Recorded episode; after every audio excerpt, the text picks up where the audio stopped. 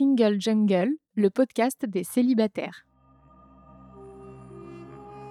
Quand on manque de confiance et qu'on a quelqu'un en face qui nous flatte trop, en fait, trop beau pour que ce soit vrai, quelqu'un qui ne te connaît pas ne peut pas te dire Oh là mais t'es génial, mais t'es incroyable, mais je suis fière de toi. Non, ce ne sont pas des mots qu'on dit, c'est pas sain de dire à quelqu'un je suis fière de toi quand tu l'as rencontré il y a une semaine. Donc en fait, des phrases qui sont beaucoup trop belles pour être vraies, des choses qu'on ne dit pas si vite, en tout cas qui peuvent pas être sincères si elles sont dites si vite. Aujourd'hui, ça m'alerte. Je tombe plus du tout dans le panneau.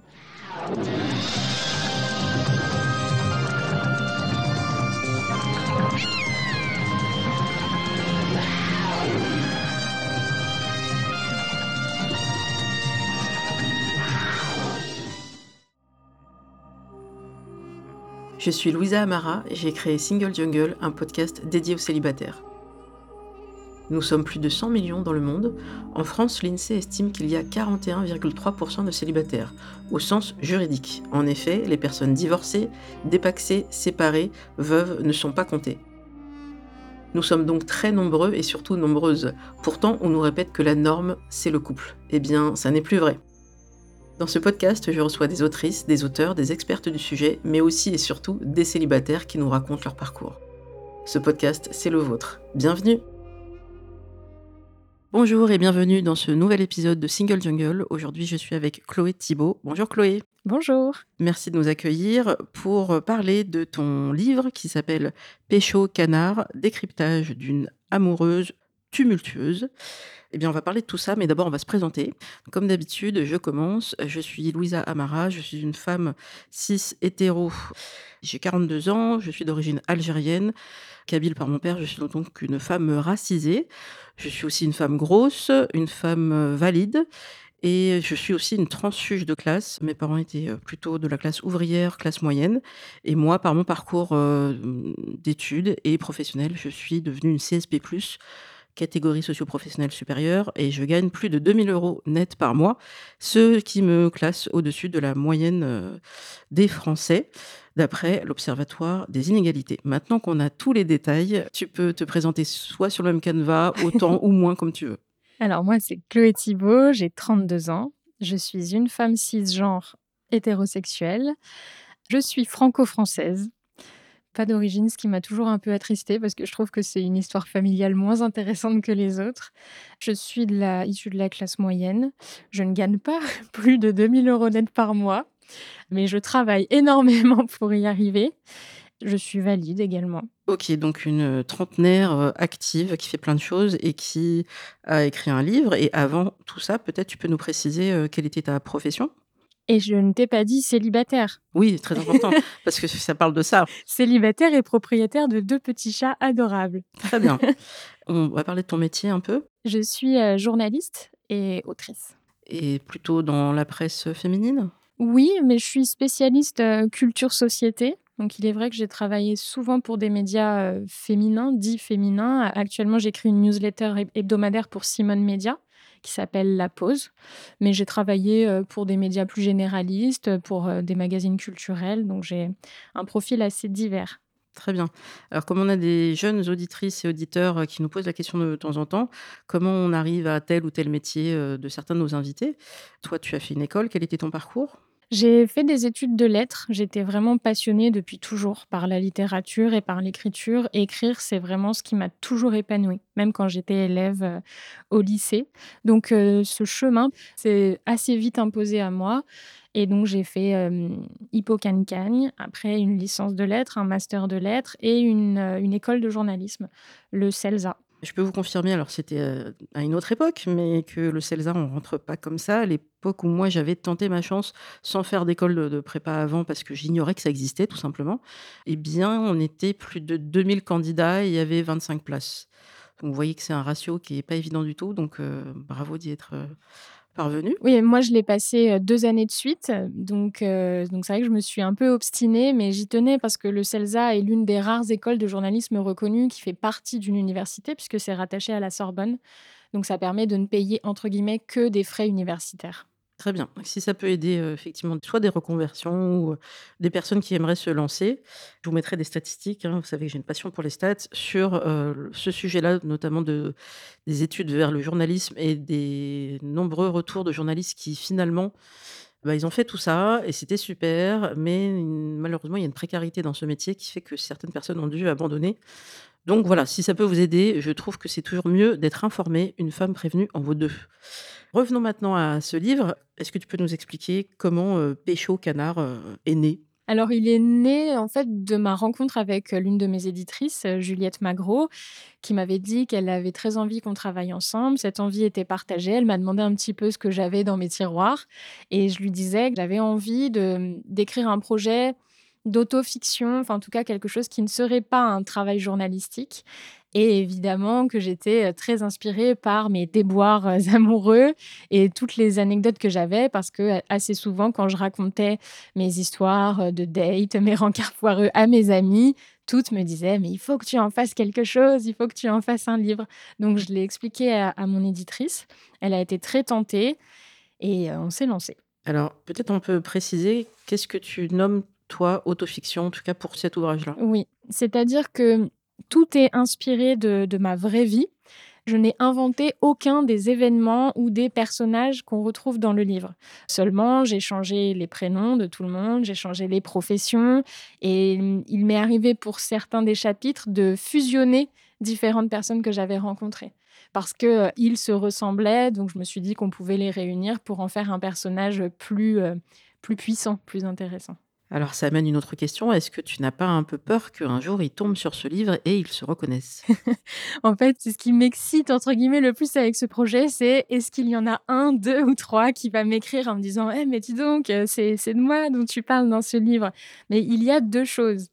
D'abord, je suis assez persuadée qu'ils ne se sont même pas rendus compte de leur comportement problématique dans l'histoire que je raconte. Donc je suis sûre qu'il y en a, ils pourraient bien lire l'histoire, ils ne se diraient même pas Ah mais oui, c'était moi ça J'en suis assez sûre. Et euh, deuxièmement, je pense que je reste malgré tout respectueuse dans la façon dont je raconte les histoires. Et ça, je le, dis dans l'avant-propos, moi, je n'ai pas cherché à me survaloriser. Je me montre très vulnérable, euh, mon comportement est loin d'être irréprochable dans, le livre. Donc je pense qu'on est toutes et tous à égalité et que personne n'est parfait et qu'on finit tous à un moment ou un autre par se, se faire du mal. Donc, euh, j'ai pas l'impression que ce soit un livre hyper à charge contre eux il y a quand même pas mal de tendresse et d'humour, donc euh, ce serait même plutôt flatteur de, se rendre compte qu'on est dans un livre. Mais il y en a un qui est le canard rocker et qui est mon premier amour. Donc euh, il y a tout un chapitre qui lui est consacré. Je n'ai pas changé son prénom, c'est le seul euh, dont je n'ai pas changé le prénom. Il s'appelle Simon. Et je vous cache pas que ce serait euh, vraiment chouette pour moi s'il se reconnaissait et qu'il me recontacte parce que je n'ai plus jamais eu de nouvelles depuis mes 14 ans. D'accord. L'appel est lancé. mais est-ce que tu considères qu'il aurait été intéressant de leur demander l'autorisation, leur consentement entre guillemets parce que c'est un vrai sujet de, pour pas mal d'auteurs et d'autrices. Je pense surtout à des auteurs qui ont fait euh, parfois des best-sellers et, et ils n'ont pas modifié grand-chose. Je crois que Christine Angot aussi a eu un problème avec ce sujet-là, où les personnes se sont pleinement reconnues, où il n'y avait pas beaucoup de différence avec la vraie vie et où ça leur posait problème en fait qu'une euh, partie de leur vie privée apparaisse. La défense des auteurs et des autrices, c'est c'est mon point de vue, ouais. c'est mon ressenti et c'est moi, avec mon travail, qui crée une œuvre. De quel droit, vous, vous pouvez dire cette œuvre n'aurait pas dû exister sans mon accord? Donc, il y a ce côté artistique, ce côté éthique. Toi, est-ce que ça fait partie de ta réflexion? Oui, je me l'ai supposé. J'en avais d'ailleurs parlé à mon éditrice. Est-ce que j'ai le droit? Est-ce que ça craint? Mais déjà, j'insiste. Enfin, moi, je trouve vraiment que j'ai donné un, une nouvelle lumière aux histoires à partir du moment où le prénom est changé, même le contexte, il y en a, il y a une histoire qui se passe à l'étranger, j'ai carrément changé le pays. Enfin, vraiment tous les détails reconnaissables ont été changés. Donc je trouve que je mets personne en péril. En plus, ce que je raconte dans la plupart des histoires n'est pas bien grave. Au pire, c'est gênant, voilà, mais mais c'est pas gravissime. Donc je pense pas qu'il y ait d'éléments euh, politiques qui pourraient vraiment poser problème dans ce que je raconte. Donc non, j'étais assez tranquille avec ça. Et puis, il y a une autre chose qui est beaucoup plus pragmatique, c'est que pour la quasiment non, l'intégralité d'entre eux, je ne suis plus en contact. Mmh Je n'ai plus le numéro. Ce sont des personnes, euh, vraisemblablement, avec qui ça s'est mal fini ou bien avec qui ça n'a rien donné. Donc moi, je suis assez radicale. J'ai tendance à supprimer de mon téléphone, de mes réseaux sociaux, etc., les hommes qui me font du mal. Donc je n'ai plus leur contact. Et puis il y en a aussi dont je n'avais même pas le nom de famille. Donc, euh, donc non, je n'ai pas cherché à, à les contacter, à demander leur accord. Ça aurait compliqué toute la démarche, je pense. Et puis ça m'appartient. Je comprends. Je fais une parenthèse. Moi, j'ai participé à Transfert, le podcast de Slate, et j'ai eu un shitstorm, euh, non pas des gens, parce qu'après, ils, peuvent euh, penser ce qu'ils veulent, écrire ce qu'ils veulent, et puis de toute façon, j'étais anonyme, donc il n'y a pas de souci. Bon, là, je ne le suis plus, vu que je vous le dis maintenant, mais de l'eau a coulé sous les ponts. Et c'était il y a deux ans maintenant. Mais la personne dont je parle, où je respecte bien sûr son anonymat, il n'est pas reconnaissable. Eh bien, il s'est reconnu, non pas qu'il écoute Transfert, mais d'autres gens l'écoutent dans son entourage et lui ont dit ah, mais dans le comportement, il y a des choses qui me font penser à toi. Est-ce que ce serait pas toi? Et donc, c'est parti euh, assez loin dans je peux dire un comportement agressif de sa part, des menaces par téléphone, euh, avocat, enfin tout le merdier. De toute façon, il n'y avait pas matière à porter plainte euh, de son côté. Et donc j'ai laissé euh, Slate faire son travail et ils l'ont bien fait, de me protéger et de dire mais s'il y a un seul problème avec cette œuvre, qui nous appelle, il n'y a pas de souci, on regardera ensemble si c'est attaquable, ça ne l'est pas. Mais après, comment lui le reçoit et comment lui le vit, c'est autre chose. Et pour en avoir parlé avec ma psy, c'est pour ça qu'on va arriver à ton livre aussi, elle me disait, mais qu'est-ce qui fait que vous avez eu envie de parler de cette histoire? Pourquoi maintenant? Et j'avais utilisé cette expression qui était, j'ai eu envie d'en parler, de sortir cette histoire comme on sort les poubelles. On les sort et c'est terminé, on n'en parle plus. Il dit, bah voilà, c'était que vous aviez envie de tourner cette page, clore ce chapitre, et finalement, c'est vous un peu qui avez provoqué la fin de cette relation, parce que cette personne est tellement énervée contre vous que tout est terminé, il ne se passera plus rien, alors que le, titre de, bah, de l'épisode, c'est La porte est ouverte. Et ben c'est moi qui ai fermé la porte là. Donc il arrive parfois qu'on ait besoin de sortir les choses avec un timing particulier, en le faisant dans le respect, mais on ne peut jamais maîtriser comment ça va être accueilli par l'autre et par les autres, donc le, grand public. Et moi, ça m'a permis de voir que je ne suis plus la même personne qu'il y a deux ans, que j'ai bien avancé et que j'avais accepté des choses que je n'accepterai plus aujourd'hui. Ça m'amène à ton livre où effectivement, on voit qu'il y a eu tout un parcours et peut-être en commençant par le premier, sans tout déflorer, dès la maternelle, il y a cette histoire avec ce petit garçon qui te montre un certain intérêt, mais les adultes t'expliquent que c'est normal qu'un petit garçon, bah voilà, soit un peu agressif, tire les cheveux ou, te bave dessus, ou enfin, soit pas très agréable, et que c'est, mais c'est un signe d'amour. Mmh. Est-ce que tu peux revenir sur ce sujet-là? Oui, bien sûr. C'est le premier chapitre qui s'appelle Les cantons. là où j'aurais pu vraiment presque faire un livre sur tous mes souvenirs d'amour de l'école primaire, en tout cas, et de la maternelle. Là, je raconte ça et c'est vrai que j'ai mis quelques détails de côté, mais j'ai été très amoureuse d'un petit garçon qui euh, me maltraitait littéralement et qui me violentait, puisque j'ai perdu des dents à cause de lui. Donc c'est te dire, et qui vraiment avait l'habitude de me mettre au sol et de me donner des coups de pied dans le ventre. Donc c'est allé très loin en termes de violence, et j'étais très amoureuse de lui. Mes parents étaient, ont été plusieurs fois convoqués pour parler de ça, mais les adultes en face, toujours, m'ont dit oui, mais tu sais, c'est parce qu'il est amoureux de toi, euh, qui aime bien châtie bien, ce genre d'arguments. J'ai l'impression de les avoir entendus toute ma tendre enfance. Et donc, je tenais à raconter ça pour ouvrir le livre, parce qu'ensuite, ça montre comment, en ayant imprimé ça dans ma cervelle, j'ai reproduit ce schéma euh, durant toute ma vie, d'adolescente, de jeune adulte et aujourd'hui de, femme trentenaire. Donc, je trouve ça assez alarmant. Et c'est vrai que quand on boucle le livre, encore une fois, oui, sans tout révéler, mais moi, je trouve que ça donne la chair de poule de se dire wow, c'était presque programmé en elle depuis la maternelle, en fait. S'il te fait du mal, c'est parce qu'il t'aime. Oui, c'est vrai que c'est quelque chose qu'on voit aussi beaucoup, comme tu le dis, dans la culture euh, populaire aussi, euh, que ce soit dans, les livres, dans les séries, euh, dans les films. on nous explique, surtout aux, filles, hein, les garçons peuvent se reconnaître aussi malheureusement, de se dire bah, voilà, c'est ça une relation amoureuse, la passion peut être destructrice. En fait, on a valorisé des rapports toxiques, y compris aussi au niveau familial. Hein. moi, j'ai entendu beaucoup de fois, mais c'est ton père, tu sais, il sait pas exprimer ses émotions, c'est un homme, c'est normal. Non, on peut aussi dire stop c'est pas ça que je veux pour ma vie en tant qu'adulte. Mais quand on est enfant, on ne se rend pas compte de tout ça. Donc toi, tu as fait ce parcours-là.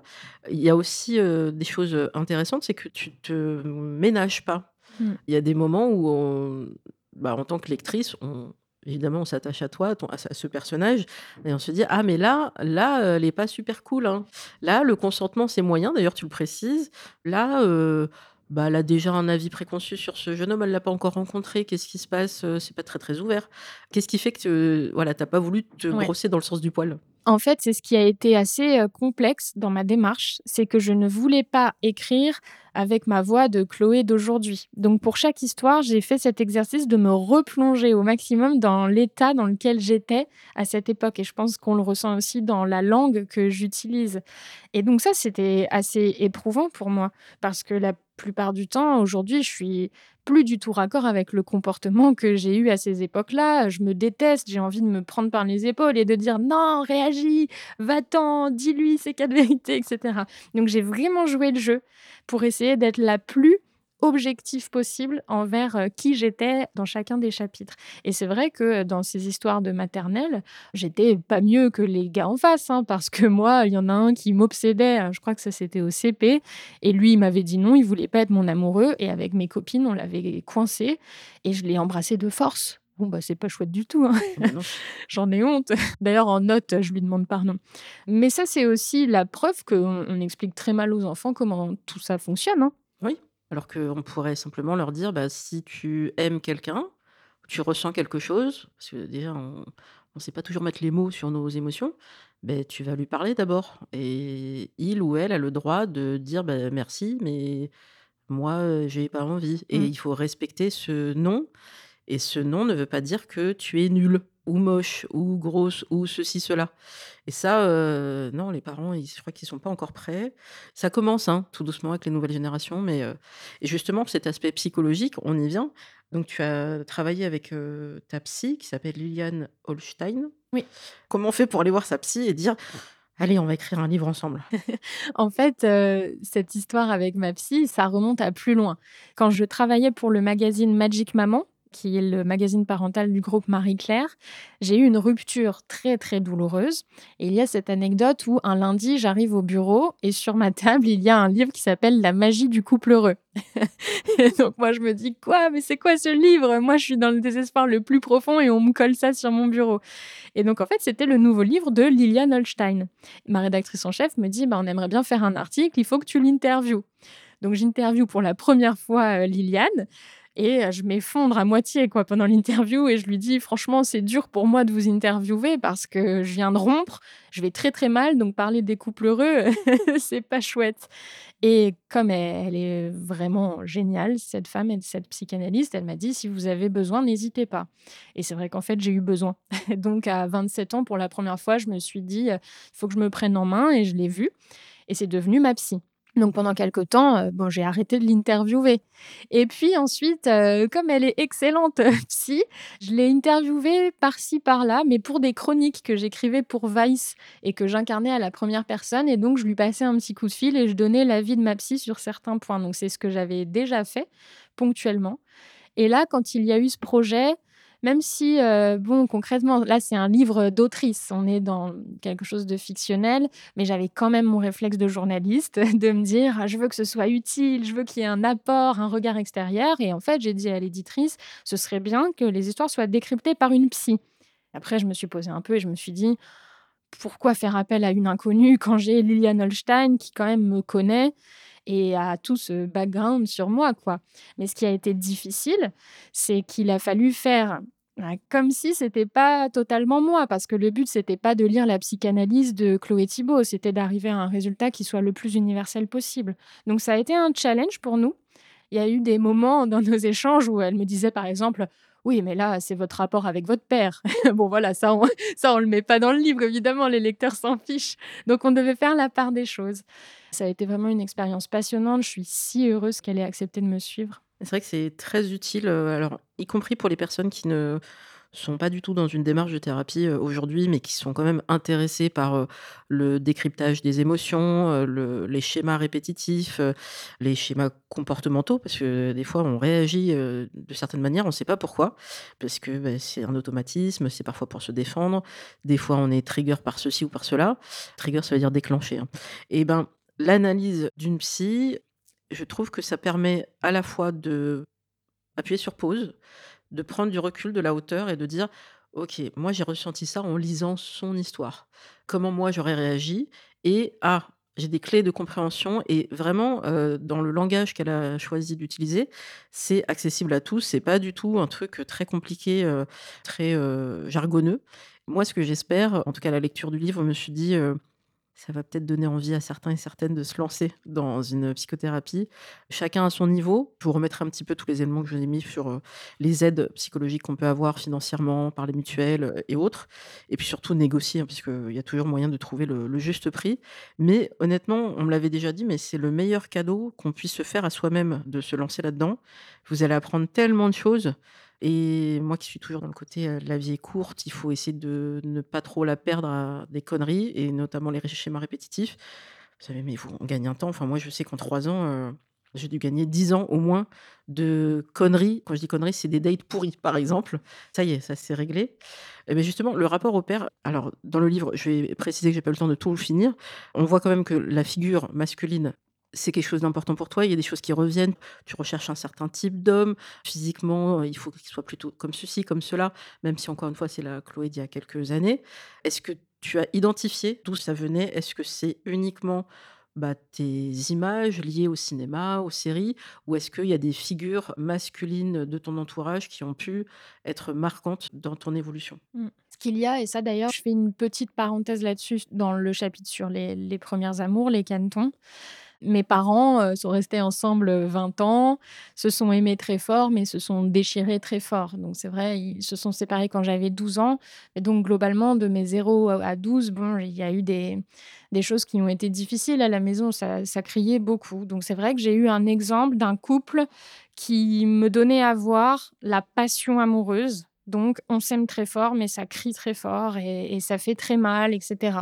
Bon, ça, clairement, c'est la psychanalyse de base. Donc, il est certain que mon schéma parental m'a beaucoup, beaucoup euh, influencé, créé quelques névroses.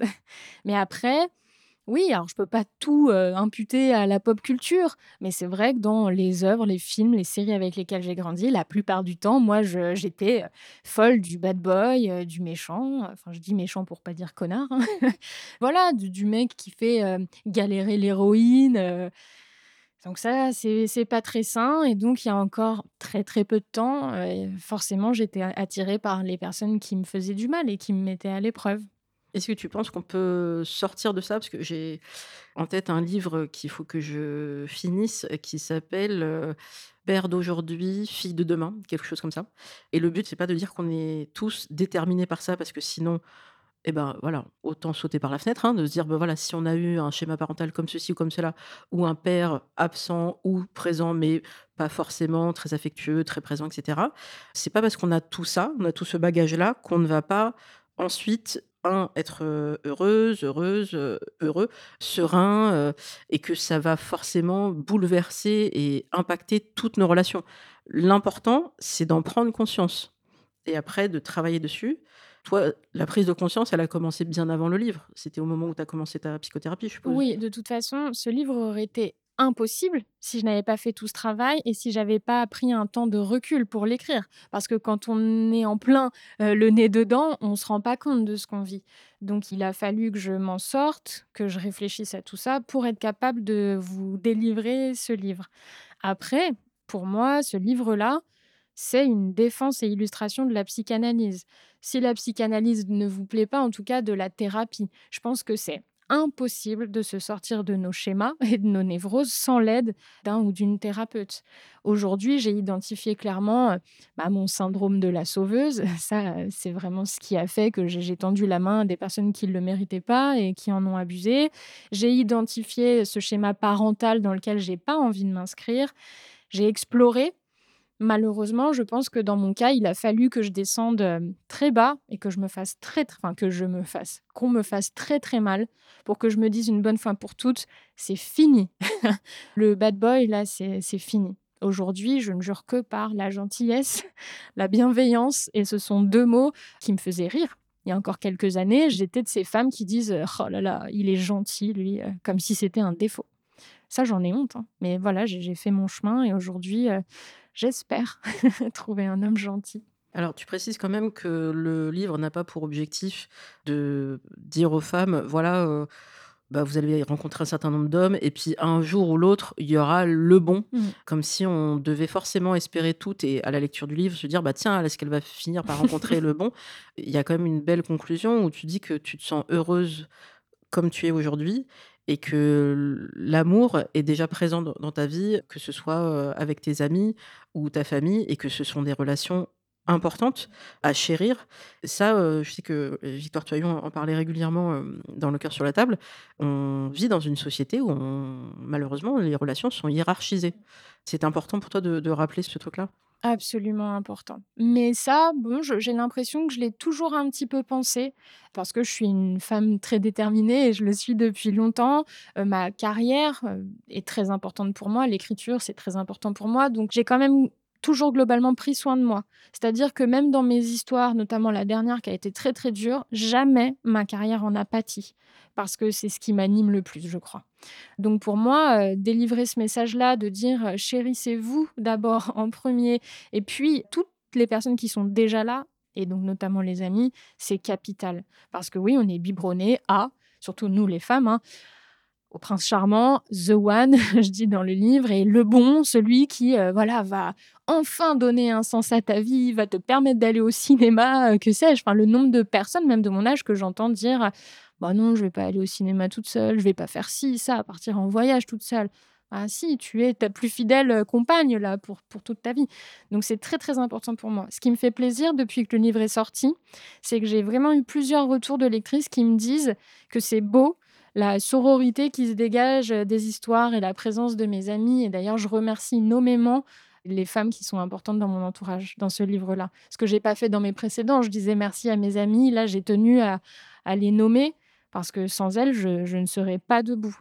Donc euh, je crois, mais ça, je, pense que là, je, n'invente rien, mais je pense vraiment qu'en 2023, on est prête à respecter les amitiés à leur juste valeur.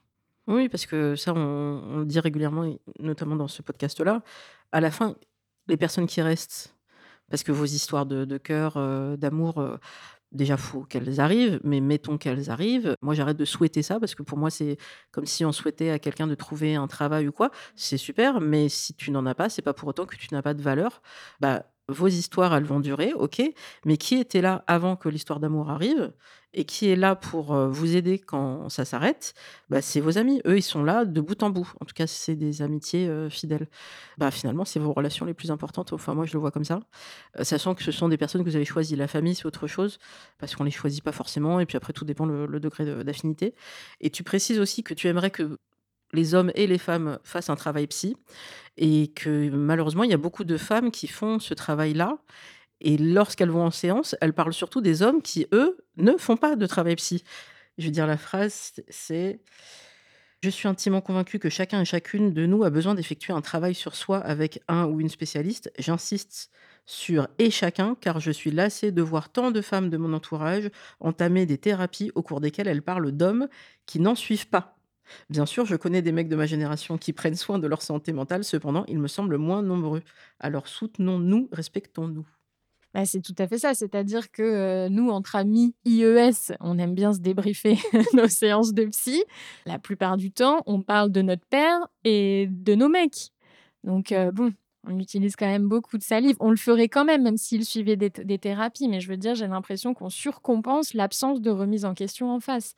Je pense quand même qu'on vit un tourment. Un... Oh, le lapsus Joli, on va le garder celui-là. le lapsus est, est, génial. Un tournant sociétal sur la question de santé mentale. Et donc, j'imagine qu'au fur et à mesure, les garçons, les jeunes hommes et les hommes iront de plus en plus consulter. Alors, on peut l'espérer. Maintenant, euh, ça, c'est mon petit biais de confirmation qui parle. Vous n'aurez pas 100% des hommes hétéros euh, de moins de 50 ans euh, qui iront, sauf s'il y a une addiction derrière et qu'ils y sont obligés pour leur propre survie. Mais ce qu'on peut faire, c'est au moins voir s'il y a une capacité d'écoute, une envie de se remettre en question et d'avancer. Ça, ça peut se déceler assez vite avec quelques questions et à l'usage, vous allez le voir. Par contre, moi, ce que j'aime aussi dans cette phrase-là et dans d'autres passages, c'est qu'on voit bien à quel point on est habitué. Je pense que c'est celui qui se pense poète, écrivain. le cas narcissique. Voilà, on est tellement habitué à leur passer plein de choses et à se dire ah, il est dans son truc. C'est pas mauvais, mais c'est très mauvais ce qu'il fait. Mais je vais pas lui dire parce que je ne voudrais pas le blesser, le vexer. Alors que nous, bah, on a une espèce d'autodérision, on, on, nous critique souvent, on est habitué à se remettre en cause, on a le syndrome aussi de la bonne élève, donc on va essayer de faire mieux. Puis, ben, je pense qu'en termes d'arrogance, je ne dis pas qu'il n'y a pas de femme arrogante, mais le niveau d'arrogance qu'on peut trouver chez les hommes, parfois atteint des, voilà, un pic. Et qu'est-ce qui fait est-ce que c'est l'éducation? Qu'est-ce qui fait qu'on n'est encore en capacité de leur dire mais en fait ça va pas du tout ce que tu fais.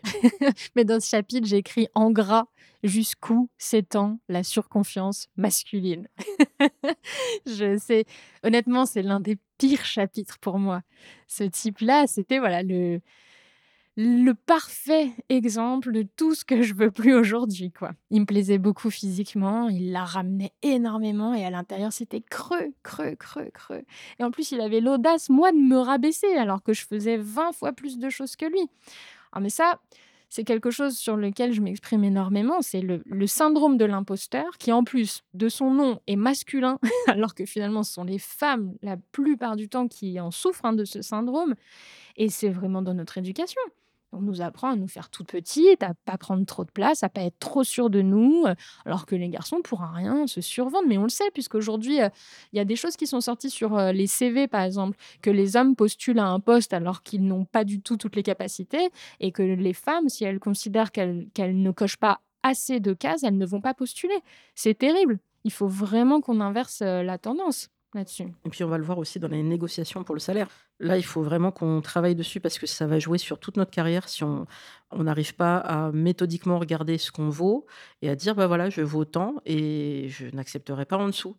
Parce que malheureusement, vous verrez que même dans les boîtes qui se disent euh, super euh, éthiques, etc., vous n'aurez pas ce sujet-là. Je vous mets un exemple euh, avec, j'essaie de vous retrouver les ressources avec Binge Audio. Moi, j'écoute beaucoup de podcasts et en fait, Victoire Toyon, elle s'est rendue compte qu'elle ne gagnait pas la somme qu'elle aurait dû gagner par rapport à ce qu'elle apporte, qu'elle gagnait moins que son réalisateur, qui est très compétent, c'est pas le sujet, mais pourquoi quelqu'un qui porte pas un podcast mais deux serait moins bien payé, moins intéressant, moins une ressource de valeur que la personne qui gère la partie technique? Ben, ça n'a pas de sens. Et donc, il a fallu qu'elle aille au créneau, qu'elle aille dire mais non, en fait, il faut, c'est pas possible, on peut pas continuer comme ça. Mais pour ça, il faut un peu d'entraide entre les personnes parce qu'il va falloir se dire les salaires. Il a fallu du coup qu'il y ait un petit peu de, cohésion. Et ensuite, il faut aller voir le patron. Et je pensais qu'on était dans une ambiance, voilà, familiale. Non, le patron, c'est pas ton père, c'est pas ta mère. Le patron, c'est ton patron. Et donc, même s'il a l'air très sympathique, même si on a fait des séminaires, des team building et des trucs super sympathiques, c'est quelqu'un qui peut-être n'a pas bien conscience de ta valeur. Donc, il faut lui rappeler. Je vous mettrai les, sources parce que tout ça, euh, je ne l'ai pas sorti de nulle part. Donc euh, oui, les femmes, on est habituées parfois à laisser passer certaines choses. Bah, il y a cette histoire de dévalorisation euh, versus surconfiance, mais il y a aussi une question de politesse. Moi, je pense que ça se ressent dans le livre. Je suis excessivement polie dans plein de situations, donc notamment face à lui, alors que dans ma tête, je suis, je suis morte de rire face aux énormités qu'il me dit. Et puis, ça, c'est pas dans le livre parce que c'est arrivé après, mais un petit exemple, j'ai eu un rencard avec un type qui était tatoué. Euh, j'aimais pas du tout ce qu'il avait. Je trouvais que c'était mal exécuté, etc. Et puis au final, euh, on est, on est passé aux choses sérieuses, entre guillemets. Donc il m'a vu nu et j'ai un tatouage qu'on ne peut pas voir quand je suis habillée. Et en plus, je l'aime beaucoup ce tatouage. Et il m'a dit euh, Ah, mais il est raté ton tatouage. Ah Donc on venait vraiment de se connaître. Hein. Et moi, je trouvais que ces tatouages étaient moches. et je trouve pas du tout que ce tatouage-là soit raté. Je l'adore. Et je dis, ah bon, bah, comment ça? Bah ouais, regarde, je sais pas, ça bave, c'est mal fait. Et donc le type est là, il, il me critique, il me dit, il est raté ton tatouage alors qu'on vient de se rencontrer, quoi. Ça, c'est un exemple assez typique. Toi, tu avais encore un peu de, tact et t'essayais quand même de ne pas blesser la personne, alors que lui, c'est sorti tout seul. Bah oui, puis de toute façon, quand bien même, jamais je me serais permise de lui dire ils sont mal exécutés tes tatouages là. Enfin, je sais pas, on est dans un rapport normalement là de séduction, on s'apprête à coucher ensemble. Euh, et ça, j'en ai d'autres des exemples. Il y en a dans le livre, mais voilà, de ce double standard aussi, de ce qu'on dit, ce qu'on ne dit pas, euh, à quel point on accepte de rabaisser l'autre. Mais hum, là, la psy le dit, me remet souvent à ma place, à quel point j'accepte aussi d'être rabaissée. Parce que euh, là, a posteriori, je me dis, mais pourquoi? Pourquoi, là, dans cet exemple du tatouage, pourquoi je le remets pas à sa place? Pourquoi je vais pas jusqu'au bout? Pourquoi je lui dis pas, bon, bah écoute, ça m'intéresse pas en fait de coucher avec quelqu'un qui me maltraite comme ça, là, verbalement, gratuitement voilà, pourquoi, pourquoi, pourquoi? Parce que je manque de confiance, parce que j'ai peur d'être seule, parce que je me dis, bon, bah, autant prendre le coït qui arrive. Voilà, tout un tas de choses. C'était le, sujet de poser ses limites et de cette personne-là, et ça c'est une phrase que tu utilises et qui me parle beaucoup, qui est euh, cette personne-là, elle m'a donné de l'attention. Bah, on va prendre ça parce que ça se trouve, il n'y a rien derrière je pense qu'on est nombreux malheureusement à être passés par là, peut-être des hommes aussi, de se dire on va accepter l'inacceptable parce que au moins bah, la personne me parle, elle semble un petit peu intéressée par moi, séduite par moi, donc c'est qu'il y a quelque chose, il y a un potentiel. Comment tu es sorti de ça? J'allais dire c'est la psychanalyse, mais il a fallu peut-être le, le, date où ça y est, c'est pas possible, on allait trop loin. Ben, plus qu'un date, c'est ma dernière histoire euh, sérieuse qui constitue le dernier chapitre de ce livre. C'est une histoire dans laquelle j'ai, sans jeu de mots avec Pécho Canard, perdu beaucoup de plumes, puisque c'était une relation violente, euh, psychologiquement, euh, physiquement, et qu'en fait, je suis tombée dans le plus gros piège possible, c'est-à-dire quelqu'un qui se présente en m'offrant tout sur un plateau, qui me donne l'impression, j'avais 30 ans, à ce moment-là, j'allais fêter mes 30 ans, de me dire, c'est bon, justement, j'ai trouvé The One, j'ai trouvé le prince charmant, enfin, il est tellement différent. Et puis ensuite, de se rendre compte au fil des semaines que c'est un beau travail de manipulation, de love bombing, donc ce concept dont on parle de plus en plus, qui pourrait être traduit presque par de la poudre aux yeux amoureuse, voilà, de faire croire à l'autre, comme quand on fait un poisson, quoi, quand on le hameçonne, de lui faire croire qu'on lui donne tout, qu'on l'aime inconditionnellement, qu'on le gâte, pour ensuite le détruire. Et donc, j'ai été prise à, ce piège-là, dont j'ai l'impression d'avoir installé en fait toutes les fondations au fil des années, au fil des chapitres dans le livre. Et là, c'est vrai que ça a fait très mal, ça a fait peur, et je suis descendue tellement bas que je me suis dit, mais non, ça peut pas du tout fonctionner comme ça, l'amour. C'est pas de l'amour là.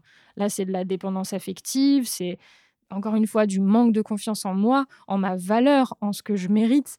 Et donc, euh, c'est ce qui m'a permis, là, depuis, c'était assez radical, mais évidemment grâce à ma psy et grâce à beaucoup, beaucoup d'heures de conversation avec des amis et beaucoup de lectures, c'est ce qui m'a permis d'en sortir. Là, depuis, depuis deux ans, plus de deux ans, j'ai un véritable radar à ce genre de comportement. Ça ne passe plus. no passaran. Bah tiens, justement, ça pourra peut-être aider d'autres personnes. Qu'est-ce que tu vois comme premier signe de comportement comme ça un peu toxique? Ah, La flatterie excessive. En fait, quand on manque de confiance et qu'on a quelqu'un en face qui nous flatte trop, en fait, trop, trop beau pour que ce soit vrai. C'est-à-dire que quelqu'un qui ne te connaît pas ne peut pas te dire Oh là là, mais t'es génial, mais t'es incroyable, mais je suis fière de toi. Non, ce ne sont pas des mots qu'on dit, c'est pas sain de dire à quelqu'un je suis fière de toi quand tu l'as rencontré il y a une semaine. Moi, je tombais assez facilement dans le piège faire trop de compliments, même sur l'aspect physique, sur l'aspect professionnel, faire de trop belles promesses.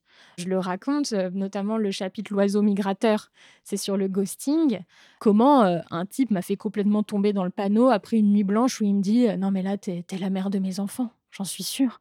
Mais sauf que moi, il y a encore quelques années, je tombe dans le panneau parce que j'ai envie d'être maman, parce que je crois au coup de foudre, parce que pareil, ce type me sort euh, tout l'attirail, on se met à, faire de la musique ensemble, il me regarde dans le fond des yeux, il me dit ça. Donc en fait, des phrases qui sont beaucoup trop belles pour être vraies, des choses qu'on ne dit pas si vite, en tout cas, qui peuvent pas être sincères si elles sont dites si vite. Aujourd'hui, ça m'alerte. Je tombe plus du tout dans le panneau. C'est là qu'on voit qu'on c'est pas qu'on rencontre les mêmes personnes, mais qu'ils ils ont un peu parfois le, le même schéma. Je sais que j'en ai connu un qui, euh, quand on faisait l'amour, donc euh, moi je me dis bon ça se trouve c'est dans l'effusion du moment du truc. Et après je me suis dit ça se trouve il dit ça à toutes les filles, mais c'est bien possible. J'ai peur. Non non c'est une phrase euh, mais qui, qui me fait penser à ça où euh, dans une certaine position, alors les oreilles chastes normalement vous n'écoutez pas ce podcast, mais en levrette en l'occurrence, donc c'est le moment où il a une vue magnifique sur mon fessier et mes hanches et donc il les agrippe et il dit mais tu as les hanches pour porter des enfants. Ouais. Et il le dit à ce moment-là. Et donc moi, je, je suis pas là-dedans. hein. Moi, euh, en levrette, je pense pas du tout à la maternité ou quoi que ce soit. Je me dis bon, pour lui, dans sa bouche et dans la façon dont il le dit, comme dans un souffle, ça semble sincère et je pense qu'il est sincère quand il le dit et qu'il le dit sans doute à toutes les autres femmes. Donc, ok, on peut être sincère mille fois, on peut tromper une fois mille personnes. Bref. Et donc, je me dis, ben, ça se trouve, il y a un- une part d'inconscient qui s'exprime et euh, cette euh, belle relation euh, intime va peut-être devenir autre chose un jour. Et tellement pas. tellement pas, c'est tellement pas ce qui est arrivé. Là, je vous renvoie vers l'épisode 8 euh, avec Anaïs Orsini sur le fait d'être ronde et sereine. Il fait partie des hommes qui trouvent les femmes rondes euh, très belles, intimement. On peut aller au resto, on peut sortir, mais jamais, au grand jamais, il ne présentera cette sublime femme ronde à sa famille ou à ses potes. Non, là, il lui faut une femme trophée, donc une femme mince, et une femme parfois type bimbo, qui va parfois mal le traiter. Et c'est son schéma répétitif, il ne fait que ça. Voilà, donc lui, il a un problème avec sa mère, qui n'est pas réglé. C'est son sujet, je ne vais pas le régler pour lui. Et moi, j'ai réussi à me détacher, à ne plus mettre d'affect là-dedans. Mais on est combien d'autres? Alors, ce que tu dis, moi, je, je l'ignore. J'ai pas vécu ça. Mais en revanche, cette stratégie de planter une petite graine dans notre esprit est très souvent en référence à une famille et au fait d'avoir des enfants. Bon, ça, c'est un régal, je pense, pour les psychanalystes. Et moi, sachant que, euh, bon, là, je suis célibataire sans enfant, avec un vrai désir de maternité, euh, je pense que euh, cette névrose-là, des personnes qui sont un peu manipulatrices, eh ben, elles peuvent vraiment la sentir et en jouer. Donc euh, là, je me, maintenant évidemment, je me méfie terriblement. Mais il y a encore quelques années, il suffisait de, de me dire quelque chose comme ça pour que je fonde et que je me dise. Et en plus, on a ce réflexe de se dire Attends, s'il dit ça, euh, il le pense forcément. Il n'est pas fou. Il dirait pas ça pour rien. Moi, je l'ai vécu mille fois. De toute façon, dans beaucoup de mes chapitres, je le raconte. Des petites phrases comme mais, mais c'est dingue ce qu'on est en train de vivre, mais c'est bon, on s'est trouvé. si quelqu'un te dit on s'est trouvé, logiquement, il va te rappeler, non? Bon, ben non. Ouais, c'est un peu, c'est un peu le problème. Après, il faut réussir à repérer. Donc, tu disais que toi, il y avait quelques signes. Alors, c'est peut-être un peu euh, ce qui permettra à chacun et chacune de se reconnaître euh, dans les histoires. Donc, tu disais, on peut les picorer effectivement les unes après les autres, euh, soit complètement dans l'ordre parce qu'effectivement, il y, a une- il y a une cohérence. On voit qu'il y a une, une évolution. Soit si effectivement, il y a un chapitre qui vous parle plus qu'un autre. Alors, justement, sur les titres qui ont été choisis, on l'a peut-être pas évoqué, mais la pêche au canard, donc, ça venait donc de ce jeu à la fête foraine. Tu peux peut-être expliquer un peu? Oui, oui, parce que c'est vrai qu'on en parle comme si ça allait de soi, mais il y a quand même une de métaphore derrière le projet. Je voulais vraiment que ce livre ait une apparence ludique, légère, mais qu'en fait, quand on le lise, on se dise Oh là, c'est pas du tout ça. On rit, je pense qu'on rit pas mal dans le livre, mais finalement, c'est c'est assez profond. Mais euh, j'aime beaucoup cette phrase En rire, de peur d'être obligé d'en pleurer. C'est une chanson de Birkin. Pour moi, c'est un peu mon mode opératoire d'une manière générale euh, dans la vie. Et donc, euh, on retrouve dans le livre 20 portraits de canards, donc comme si c'était des hommes que je pêchais à la pêche au canard, donc avec ce jeu de mots euh, génial, avec le verbe pécho. Et donc les titres, ce sont essentiellement des jeux de mots, notamment euh, voilà le canard narcissique, le canard rocker, le canard claqué, le canard WC, etc. Ça permet de mettre un peu à distance et aussi de créer des stéréotypes mais qui ne soient pas vus et revus. Parce qu'on pourrait dire euh, le pervers narcissique, le ghoster, etc. Ça, je trouvais pas ça très intéressant. Donc j'ai essayé de créer une, galerie de portraits dont on n'avait encore jamais entendu parler. C'est aussi pour susciter la curiosité du lecteur. Parce que même si on regarde le sommaire et qu'on se dit tiens, je vais picorer celui-ci ou celui-là, on ne sait pas forcément l'histoire que je vais raconter derrière, parce que les titres ont un côté mystérieux. Donc ça, je le voulais. Et donc c'est vraiment cette métaphore-là euh, de la pêche au canard. Donc je raconte que quand j'étais petite, et d'ailleurs c'est toujours le cas, moi je suis pas du tout branchée euh, attractions qui font peur à la fête foraine. Je suis du genre à pêcher mes petits canards ou à lancer quelques fléchettes et encore. Et donc je trouvais ça assez inspirant parce que quand on joue à la pêche au canard, on, pêche plus ou moins de canards qui valent plus ou moins de points et on gagne un plus ou moins gros lot. Donc je trouve que la métaphore, elle est intéressante de se dire avec tous ces canards que j'ai pêchés, est-ce qu'il y a le gros lot qui m'attend au bout ou est-ce que je repars avec un petit lot tout pourri?